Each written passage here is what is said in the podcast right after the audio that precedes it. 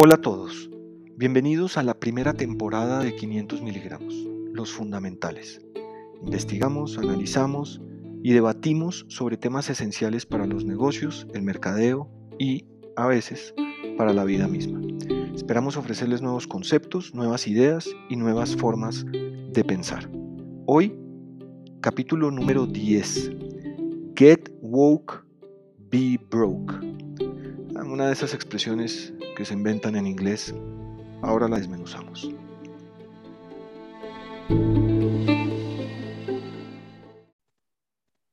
Buenas, buenas, buenas. ¿Cómo van? Bueno, pues aquí estamos de nuevo con otro capítulo de este podcast que hoy está candente el tema. Muy bien. Guido, eh, ¿con qué tema vamos a dañarle la cabeza hoy a los empresarios y a los marqueteros? ¿Qué más, Enrique? Eh, hoy vamos a conversar sobre un tema que es complejo, es un tema escurridizo, es un tema que no tiene unas facetas muy claramente definidas y que puede ser a veces polémico. Y es un término acuñado en los Estados Unidos hace no mucho, que se llama Get Woke, Go Broke, que en una traducción muy pedestre es como, la traducción literal primitiva es como despiértese o involúcrese y quiebrese, más o menos. Pero en últimas lo que quiere decir es, a donde quiere llegar es que hay un montón de compañías, de instituciones, eh, tanto políticas como deportivas y muchas instancias, que están, están tratando algunas, muchas infructíferamente, muchas con problemas, otras un poquito más exitosas, de ser políticamente correctos, es decir, de involucrar lo que consideran políticamente correcto dentro de los valores de su marca y dentro de su negocio. Entonces, hay... Traducción, traducción, traducción, por favor. ¿Eso qué quiere decir? Eso quiere decir, ilustrémoslo con un ejemplo. Entonces, mire, por ejemplo, uno de los primeros ejemplos de este Get Woke, Go Broke fue Gillette. Gillette, las cuchillas de afeitar y los productos para afeitar siempre fue all a man can get todo lo que un hombre puede conseguir. Y pues eran estos comerciales, en mi opinión, bastante aburridos, del hombre que está en el baño, ¿no? musculoso y que se afeita, que yo creo que todos sabemos que no se está afeitando realmente, sino que está preafeitado y entonces tiene la espuma encima, porque uno no queda así después de pasársela. Bueno, digamos que eso es una discusión sobre la producción. Estos comerciales pasaron hace un tiempo, no muy largo, hace unos meses, sacaron un, hicieron un video de un minuto y 48 segundos en el que ya no era all, a man can get, sino all a man can be. Y hasta ahí no hay problema. Uno de los más, uno de los, para mí uno de los, de los descriptores más fuertes es, es be all, that you can be del ejército de los Estados Unidos. Entonces, pues, all man can be parecería que funciona. El problema fue el contenido del video. El contenido del video es un contenido en el que es una serie sucesiva de imágenes de hombres haciendo lo que normalmente no deberían hacer los hombres. Piropeando a mujeres como no debería ser, bulleando a otra gente, o sea, haciendo todo lo que el Me Too Movement quiere que los hombres no hagan. Y la reacción fue completamente salvaje y completamente contraria a la marca. Espera, espera, espera, espera, espera, espera, espera, espera. Entonces, la situación es, Gillette asume una postura en su comunicación para atacar desde el mismo Gillette todos esos comportamientos que la sociedad hoy en día ataca en los hombres. ¿sí? Que como más que la sociedad, que ciertos movimientos como Me Too Movement okay. atacan, exactamente. Entonces, el bullying, eh, piropear, eh, etcétera, ¿vale? Exactamente. Hágale, porque yo tengo ahí una postura que... Entonces, ¿qué es lo que pasa? Gillette van dando y mientras tanto en el mundo pasa esto del Me Too Movement. Y entonces todo alrededor de las oportunidades que deben tener las mujeres, las oportunidades que deben tener la gente con diferentes orientaciones. Y en este video lo que hace Gillette es muestra a hombres en una sala de juntas, por ejemplo, y entonces el hombre condescendiente con una mujer diciendo lo que ella quiere decir es esto. Eh, ¿no? Entonces muestra un montón de comportamientos que son esos comportamientos machistas tóxicos de algunos hombres. Y el mensaje que nos quedó a muchos, y me pongo en primera persona, fue, usted, Gillette, lo que me está diciendo es que usted asume que yo soy así. Y que yo lo que tengo que hacer es mejorar para ser all that I can be.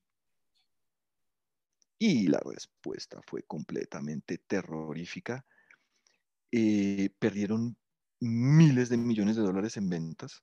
Gente famosa en televisión diciendo no voy a volver a usar Gillette. ¿Listo? ¿Por qué? Porque el mensaje que nos quedó a algunos fue, como los hombres somos así, pues tenemos que ser algo distinto.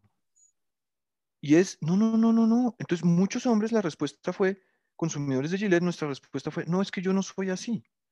El, si, que el Me Too Movement quiera hacernos pensar a todos que los, todos los hombres somos así, es muy distinto pero no podemos seguir poniéndole culpa a los jóvenes, a los jóvenes hombres, poniéndolos culpables de que se sientan culpables de que es que son unos monstruos, porque es que resulta que es que no todos los hombres somos monstruos. Tenemos la capacidad de ser monstruos como todos los humanos, pero eso es una conversación muy distinta, pero no lo somos. Entonces, mire otro ejemplo. Pero espere, espere, espere, espere, espere, porque está bueno. Porque, porque hay, hay, hay varios ingredientes el primer ingrediente pareciera ser un ingrediente genuino en la marca, ¿no? Pareciera haber un interés genuino detrás. Pero pareciera también ser que ese interés genuino no tuviese el análisis suficiente o la profundidad suficiente en el análisis para poder ser realmente concluyente y generar para la marca un insight real para que la marca se pudiera manifestar de alguna manera frente a unas situaciones. ¿Qué quiero decir con eso? El gran error en lo que usted acaba de decir, o, o los dos grandes errores, que creo que es para donde usted va, son, primero, ¿usted por qué como marca tiene que meterse en asuntos que hoy tienen esos tintes políticos, llamémoslo de alguna manera, ¿no? Yo digo en, los grupos de, esos grupos de WhatsApp de las familias o de los amigos incluso, yo siempre digo, venga, aquí no hablamos ni de religión, ni de política, ni de fútbol, porque son tres cosas que en general separan en vez de unir. El primer error de Gillette es meterse en un grupo de WhatsApp a hablar de política, llamémoslo pues, por, ponerle cualquier nombre al tema. ¿Listo? Ese es el primer error. Y el segundo error es asumir que ese es un esos comportamientos son comportamientos absolutamente transversales a todos sus consumidores y desde ahí pensar incluso en cuestionarlos asumiendo una postura eh, contraria, llamémoslo, a una gran mayoría de personas y, no, una, no una postura correcta, porque usted puede asumir una postura correcta en contra de muchos cuando, cuando es una postura que tiene, y ahí es cuando digo, no tiene la profundidad suficiente para encontrar los insights reales en todo su consumidor y se queda en la superficie pensando que ah, yo me voy a montar en esa onda de lo que la gente está hablando, sin profundizar en realmente el efecto que tiene sobre su consumidor. ¿Sí? ¿Va por ahí el tema? Exactamente, exactamente. Entonces, mire, por ejemplo, Angie Maima. Uy, me encanta. La mezcla, de la mezcla una, una de mis publicaciones de LinkedIn más famosas de los últimos tiempos. ¿Ah, sí? Sí, sí. ¿Y de qué se trataba? eso, cuando eh, contar el cambio de marca y abrir la conversación para que la gente tuviera la discusión. Bueno, claro, entonces, ¿qué es eso? Es un acto político. Ellos creen que es políticamente correcto quitar a Aunt Jemima eh, y cambiarlo por una imagen genérica distinta. Y los efectos sobre ventas no han sido nada positivos. Oiga, pero espere, yo, yo quisiera, porque el uso del término políticamente correcto, para mí,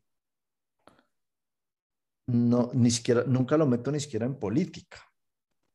¿Sí? Entonces, claro, sí, sí, es como, es como, sí, porque no es política. Es como ir, ir como con la onda política, más que ser políticamente correcto, ¿no? Eh, sí, o eh, algo tratar de conectarse a algún tipo de tendencia que hay eh, cultural o que alguna además, cosa por que ahí. además ¿no? hay que entender a veces si es genuino o no. O sea, cuando todas las marcas ponen de repente su logo con la bandera LGBT,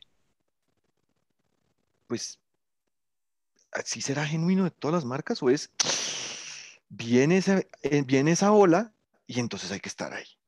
Claro, Entonces, pues, ahí hay, hay unas... Sí, se hay- conecta con un término que se está usando mucho. Ahora viene la, el tema del, del cáncer de mama y, y hay un término que se usa mucho y, es el, y que se está cuestionando mucho en el mundo, que es el famoso pink washing, como, como lavarse de rosado.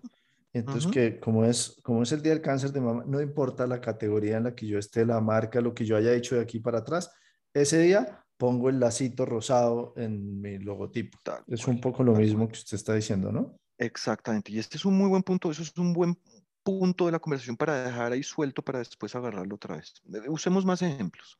Los Aunt olímpicos. Jemima, vol- volvamos a Aunt Jemima. Ah, bueno, Aunt Jemima. Jemima cambia la imagen porque aparentemente hay una historia de esclavitud detrás de la familia de Aunt Jemima y, eh, y cambia la imagen y la quitan de la imagen. ¿listo? Y las ventas bajan. Oiga, ¿por pero, qué? pero venga, ¿por, por qué la pregunta es ¿por qué? ¿Por qué es necesario? ¿Por qué no es necesario? Que me lleva a que hay países en Europa en los cuales las señales de tránsito, que son fondo amarillo y una persona, una silueta, pues, una silueta. silueta en negro, hay países en Europa en los que están cambiando la silueta de color. O sea, eh, hay que tener mucho cuidado, con, las marcas tienen que tener mucho cuidado en dónde cruzan el límite de lo razonable.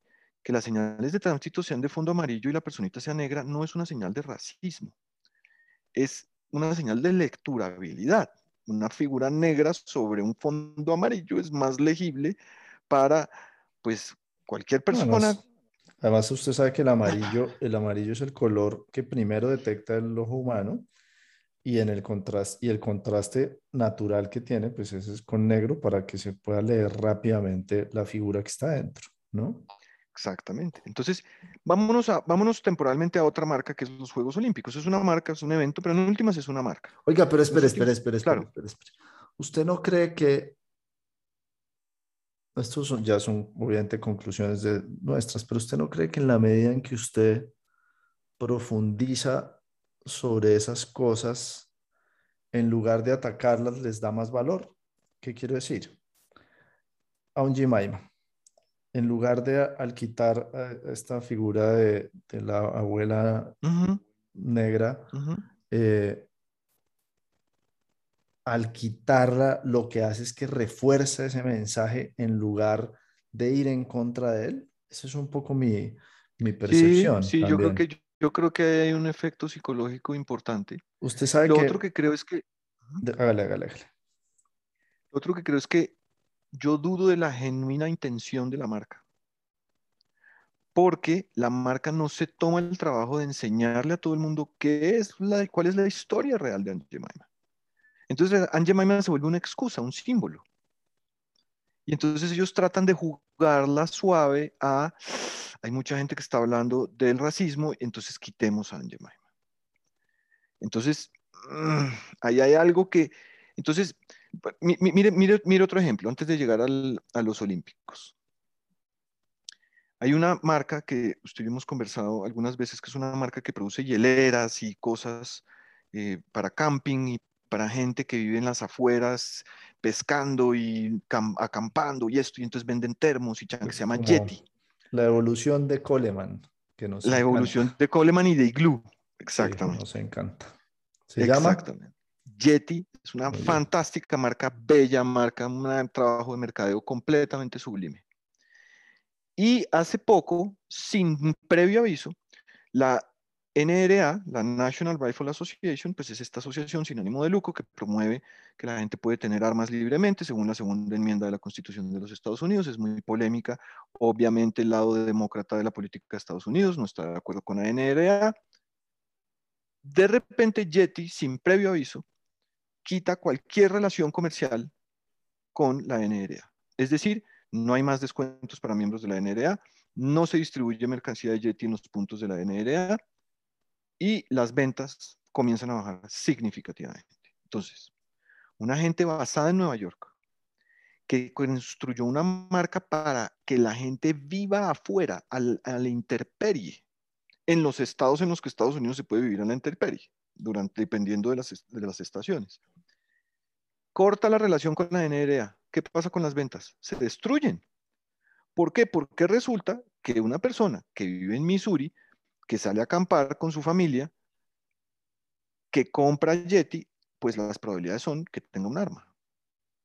No sabemos para qué, pero las probabilidades son que tenga un arma y que sea una persona conservadora que sale y caza y que está al aire libre y no sé qué. Entonces, la pregunta un poco es, ¿por qué ahora? ¿Por qué no fue desde el principio? ¿Por qué cuando estaban comenzando sí hicieron negocios con la NRA y no había ningún problema, y si ellos decían que la gente podía estar armada, lo hacían, y ahora ya no. Entonces, ¿forma parte de la genética de la compañía? Y entonces desde el principio de no haber dicho que no. ¿O es algo que están tratando de aprovechar, pero se les dispara hacia atrás, valga la imagen de que se les dispara de vuelta, les sale el tiro por la culata, eh, y entonces lo están haciendo, entonces o lo hacen genuinamente tarde, y entonces pues se les olvidó, y cuando estaban creciendo y la gente que, miembro de la NRA, les compraba sus productos, no pensaron en eso, o están pensando, mm, aquí viene una ola de gente pensando en esto. Es, es complejo, es un... Es... Ese, ese, ese, ejemplo es, ese ejemplo pega duro en la llaga, ¿no? Pega claro. duro en la llaga porque, porque obviamente eh, cuando, cuando uno lo piensa desde, como yo creo que hay que ver las cosas siempre y es verlo desde múltiples frentes, eh, el, el, tema de las armas en Estados Unidos, bueno, en el mundo en general, pero digamos en Estados Unidos particularmente, eh, ha, ha, tenido unos efectos de uso inadecuado de, de muchas maneras y pareciera ser que, eh, que por tratar de ir en contra de unos usos terminan de nuevo por no tener la profundidad en el análisis, etcétera, etcétera.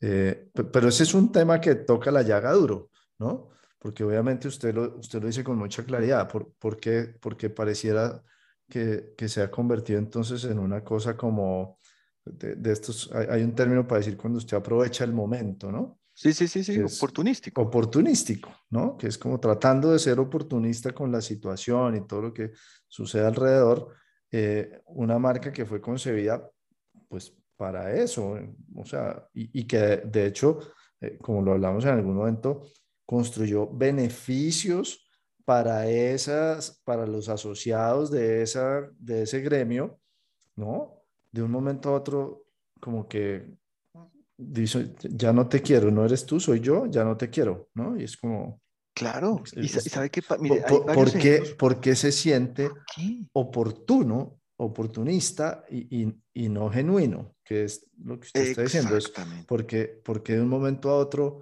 hay ese cambio y, yo creo que eso es lo que resiente al final la gente. Y eso, oiga, entonces usted ahora se empieza a mover para donde, para, para donde el mejor postor. Independiente, yo, yo creo que el análisis de ese capítulo en particular hay que independizarlo del hecho puro del impacto de las armas en la sociedad. Absolutamente. ¿sí?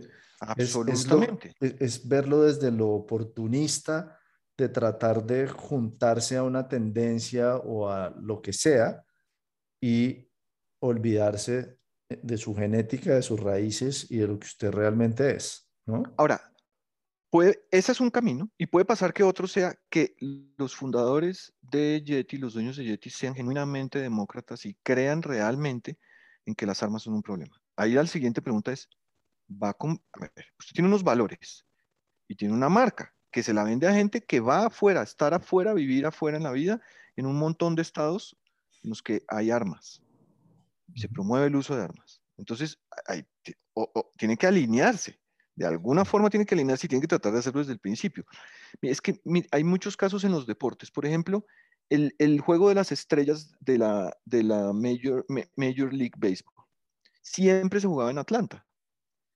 Y entonces en Atlanta comenzaron a pasar unas leyes con unos asuntos ahí de votantes y una política muy conservadora.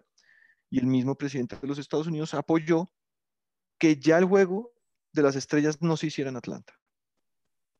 Entonces el juego de las estrellas que normalmente se hacía en Atlanta, se politizó y lo sacaron de Atlanta. Resultado. Primer resultado, segundo juego de béisbol de las de estrellas menos visto en la historia. Segundo resultado, todos los negocios independientes, muchísimos de ellos, porque los propietarios son personas de raza negra, perdieron más de 100 millones de dólares. Entonces, miren lo que pasa. La intención, pongamos al deporte como una razón de protesta, usémoslo como protesta porque aquí hay una ola conservadora tan, tan, que va en contra de las minorías. Resultado, las minorías dejaron de ganar más de 100 millones de dólares porque no se hizo el juego allá.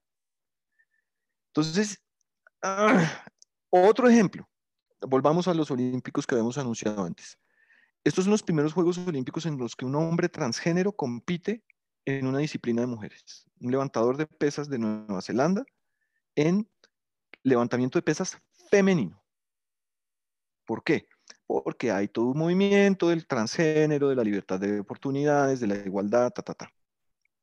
Lo que están haciendo los Juegos Olímpicos es tratando, es caminando sobre un hielo muy delgadito y muy peligroso, en el cual están tratando de ser políticamente correctos. Un hombre no debe participar en una disciplina olímpica de mujeres, punto, se acabó. Las mismas mujeres en Estados Unidos se están quejando porque en los estados en los que eso es permitido, les quitan las becas, les ganan de lejos. Entonces, eso no está beneficiando a nadie. No, y, sabe, qué pasa?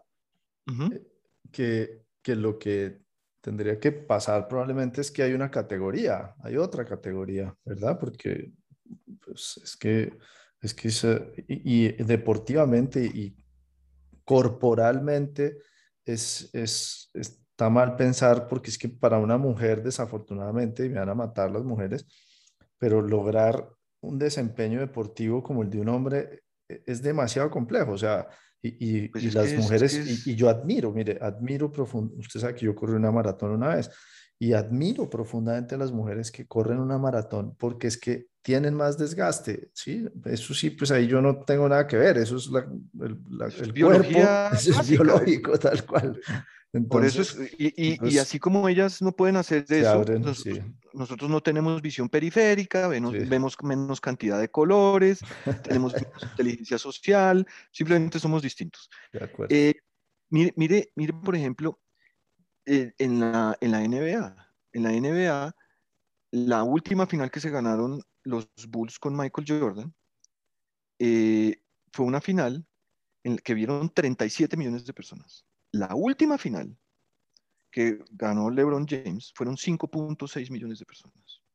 Entonces los analistas dijeron, un momentico, estamos, se, perdieron más de 30 millones de personas de audiencia de, en, en, una en el, mismo evento, pues, y con un personaje que pues tiene probablemente un reconocimiento muy cercano al de Michael Jordan, porque es... Claro, entonces todos sabemos que Michael Jordan es Michael Jordan y LeBron James es LeBron James, pero LeBron James es el Michael Jordan de esta época. Y los investigadores lo que encontraron es que gran parte de lo que pasaba era que LeBron James es claramente muy políticamente activo. Black Lives Matter, Me Too Movement, y la gente comenzó a unir eso y comenzó a aburrirse. Y lo mismo pasó en los juegos de la NFL cuando los jugadores se arrodillaban en el himno. Al principio la audiencia subió un poco por un poco el morbo de la gente queriendo ver qué era lo que pasaba y quiénes se arrodillaban y quiénes no. Y después comenzó a bajar y perdió interés, que nos lleva a un punto que es pregunta, no sabemos cuál es la respuesta. Si debemos mezclar, como diría mi mamá, la mierda con la pomada. Mire, El deporte es el deporte, la harina hecha para hacer pancakes es harina para hacer pancakes, los, los eh, cositos para guardar las hieleritas son hieleritas. Punto, se acabó. O son eso o no son eso. ¿Qué son, Enrique? mire, yo, yo quisiera poner tres puntos sobre la mesa. El primero, ¿usted qué es como marca? ¿Cuál es su postura? ¿Sí? Ese es, ese es porque yo creo que hay marcas que se han construido desde ahí, que se han construido desde meterse, llamémoslo de alguna manera, en situaciones que generan discordancias, problemáticas, como lo queramos llamar, y, y desde ahí se construyen porque hace parte de, de su genética y de sus valores. Y, Le voy a poner un ejemplo. Siempre así. Le voy a poner un ejemplo fácil. En Estados Unidos una cerveza que se llama Gay Beer. Perfecto. O sea, más claro que eso no hay. Exactamente. Entonces, eso, eh, eh, cuando usted, tiene- primera cosa, si usted tiene una postura, pues es una postura que usted debe defender genuinamente siempre. ¿Listo? Segundo tema. eh, fíjese que es- hemos hablado, usted ha puesto sobre la mesa unos casos que, que podrían ser muy polémicos. ¿Listo? Yo quiero que quien nos oye independice la realidad del caso puntual de la situación. ¿Qué quiero decir? Lo que estábamos hablando ahorita. Es distinto que el mundo esté en contra del racismo, ¿sí? Y eso esté bien o esté mal para algunos, listo, no, no importa. O que el mundo quiera ser más incluyente o que eh, lo que sea, listo. Eso es, aquí estamos hablando de los negocios que empiezan a meterse en situaciones políticas, independiente de si uno está de acuerdo o no está de acuerdo con la situación política y del impacto que tiene cuando usted no es una marca que ha tenido esos valores históricamente y que ha tenido esas conversaciones, cuando usted no tiene eso, meterse ahí oportunísticamente sin, que es el tercer punto que yo quisiera dejar, sin profundizar realmente y quedándose en la superficie de lo que eso significa. ¿Sí? Ah, cuidado, oiga, se está poniendo de moda que el racismo y, hay unas personas hablando de que como así que el logo de Jemima es racista y no sé qué. Venga, sí, sin, sin, sin profundizar y sin defender unas posturas y unas cosas claras que usted tiene como marca, que usted también debería defender. Hay unas personas que están en contra de, de la casa, de los rifles, de los, no, no, venga, nosotros no podemos estar, ¿no? Y entonces trata uno, ahora sí, perdón, en contra de lo que dices un rato, de mantenerse políticamente correcto, bien con unos, bien con otros, tratando de estar bien con todos, eh, y eso ni siquiera es políticamente correcto, eso es ser un poquito aguas tibias, y entonces usted termina afectando su marca y su negocio por no defender sus valores, que en algunos casos pueden ir a favor de esos temas y en otros en contra de esos temas, simplemente, ¿verdad? Creo que eso es importante. Yo, y yo quisiera cerrar mi intervención retomando una cosa que dije hace un rato y es que me parece que en la medida en que usted toma esas posturas, lo que hace es validarlas y no atacarlas. Y le voy a poner un ejemplo. Usted sabe que mi señora es de Pereira, vivo en Pereira hoy en día, y hace unos años, no me acuerdo cuántos, hace probablemente cuatro o cinco años, empieza a haber pues un boom mediático chiquito, pero, pero un boom mediático alrededor de la mujer pereirana. ¿no? Uh -huh. Porque usted sabe que a las mujeres pereiranas en nuestra sociedad, sobre todo en, en, ciudades como Bogotá, Medellín, Cali, etcétera, se habla de las pereiranas, ¿no? Refiriéndose uh -huh. a que son mujeres de vida alegre y de vida horizontal, uh -huh. eh, muy fáciles en general. A mí no me tocó, listo, pero... pero eh, y entonces las mujeres se sienten, las mujeres pereiranas se sienten agredidas por esa situación y salen a la, a la calle a marchar a decir que no todas las pereiranas, no, no que no todas, que las pereiranas no somos así y que nosotras no somos eso y que y hay una marcha de mujeres en las calles pereiranas en contra de esa eh, estigmatización que están sufriendo. Y yo me quedo mirándolo y digo que pasa mucho en los negocios, es increíble. Lo único que están haciendo es reforzando ese mensaje.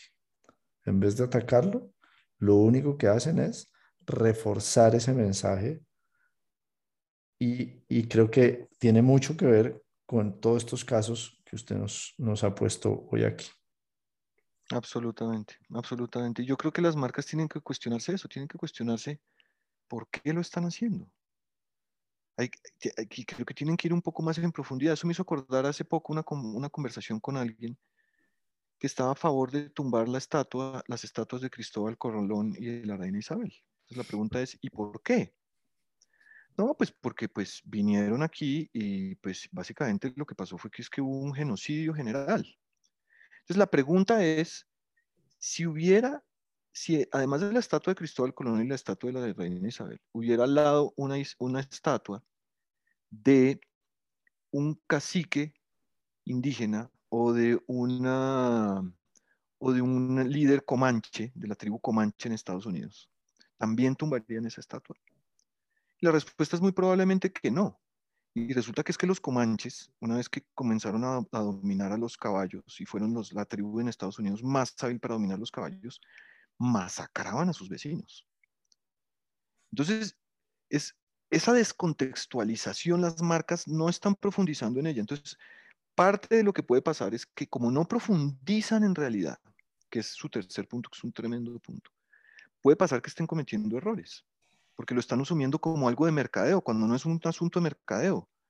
Es un asunto real, un asunto profundamente importante. ¿no? Mm, me, me, me, gusta ese pensamiento. Digamos que para hoy este ejercicio que yo pongo siempre va a estar más difícil. Mm. Pero usted, creo que ya para cerrar, usted, ¿qué imagen quisiera que se llevara la gente que oyó este episodio de hoy? Yo quiero que se lleven una imagen que no tiene ninguna relación aparente con lo que hemos hablado hoy. Creo que es una imagen que creo que habla de lo que está pasando en el mundo y entonces pues las marcas sabrán qué tienen que hacer o qué no tienen que hacer. La imagen es esta, final de la Champions League, última final de la Champions League. Kevin De Bruyne, belga, tremendo jugador de fútbol del Manchester City, se, en una falta se pega con alguien más y se pega aquí como en la, en la órbita del ojo. Encima del pues, pómulo. sí, se le inflama un poco y entonces queda ahí como morado, sale del partido, no vuelve a jugar. ¿Listo?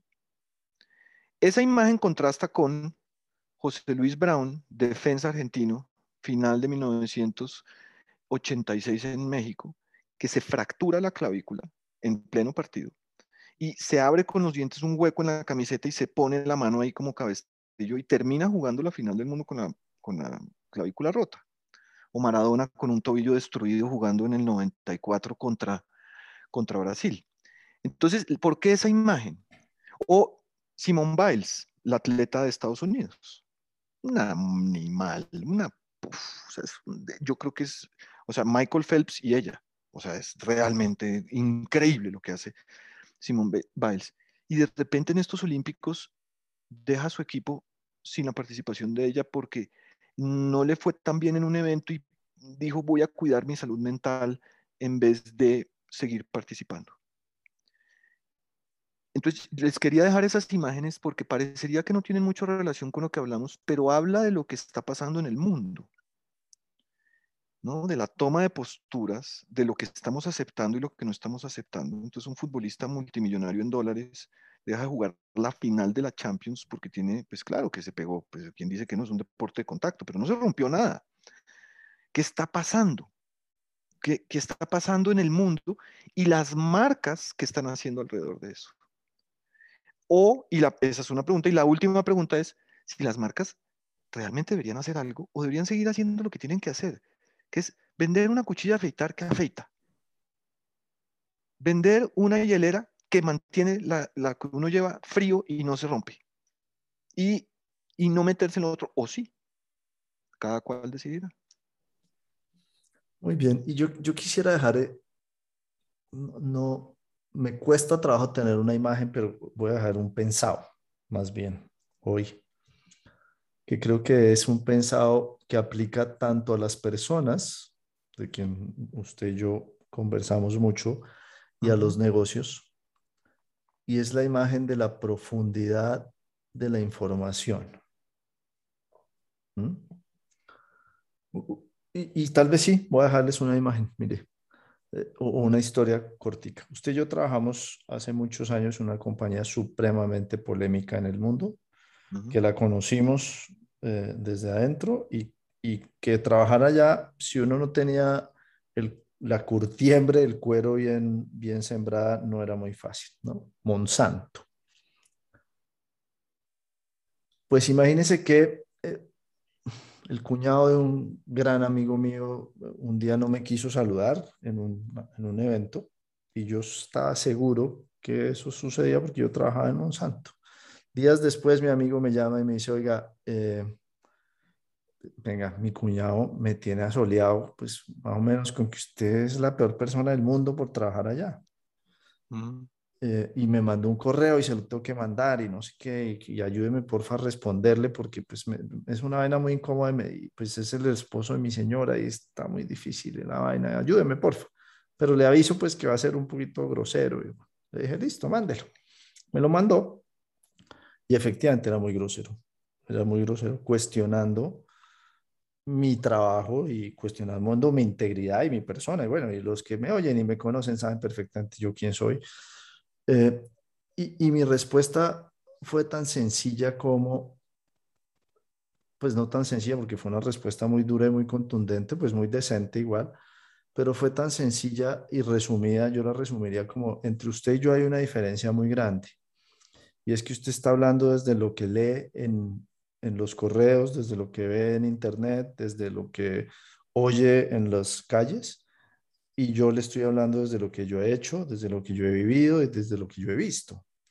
Y ahí hay una diferencia en la profundidad muy grande entre lo que usted me está diciendo y lo que yo le estoy contestando. Entonces, si usted, si usted y yo, si usted quiere que esta conversación siga, para lo cual yo estoy abierto, vamos a hablar desde lo que sucede y no desde lo que dicen. Y creo que a los negocios y a las marcas les podría estar pasando lo mismo y es que estamos reaccionando, estamos reaccionando en función de lo que vemos y no de lo que hacemos. Creo que ese sería mi pensado de cierre. No, Enrique, no, no, no. Esto merece una cola breve, determinación, porque es que esto que usted acaba de decir, ¿sabe de dónde lleva eso? A una palabra, que es ideología. El que ataca a Monsanto sin entender porque es válido que, ataquen. Claro, claro, claro. ¿Desde dónde está hablando? Desde la ideología. El que ataca la energía atómica desde, es que Chernóbil y es que Fukushima, sin entender qué pasó en Chernóbil y sin entender qué pasó en Fukushima, o diciendo, es que un país que tiene energía atómica puede hacer bombas atómicas sin entender que eso no es así, que un país que tiene energía atómica le faltan billones de dólares y muchos años de tecnología por ser una bomba atómica, está hablando desde la ideología.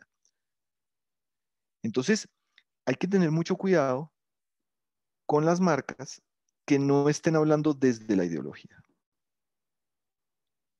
Sino desde la profundidad, el conocimiento y, la necesidad de profundizar siempre en, en, las temáticas al final, sea la que sea. Si usted va a hablar de fútbol, profundice. Si usted va a hablar de moda, profundice, pero no se quede nunca en la superficie.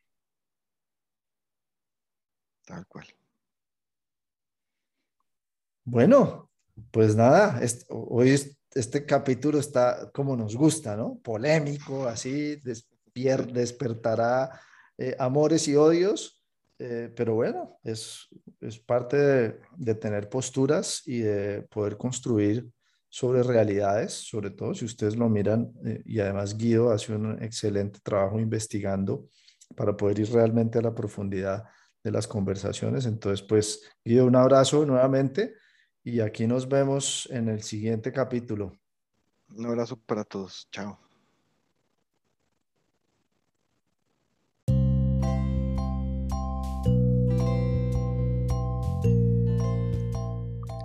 500 miligramos es con el patrocinio de una marca cualquiera de alcohol. ¿Qué esperas para ser parte de la exclusiva élite de personas que desvían sus vidas hacia un delicioso y caótico precipicio? Bebe y apoya a la industria local. Ellos necesitan generar utilidades y pagar impuestos.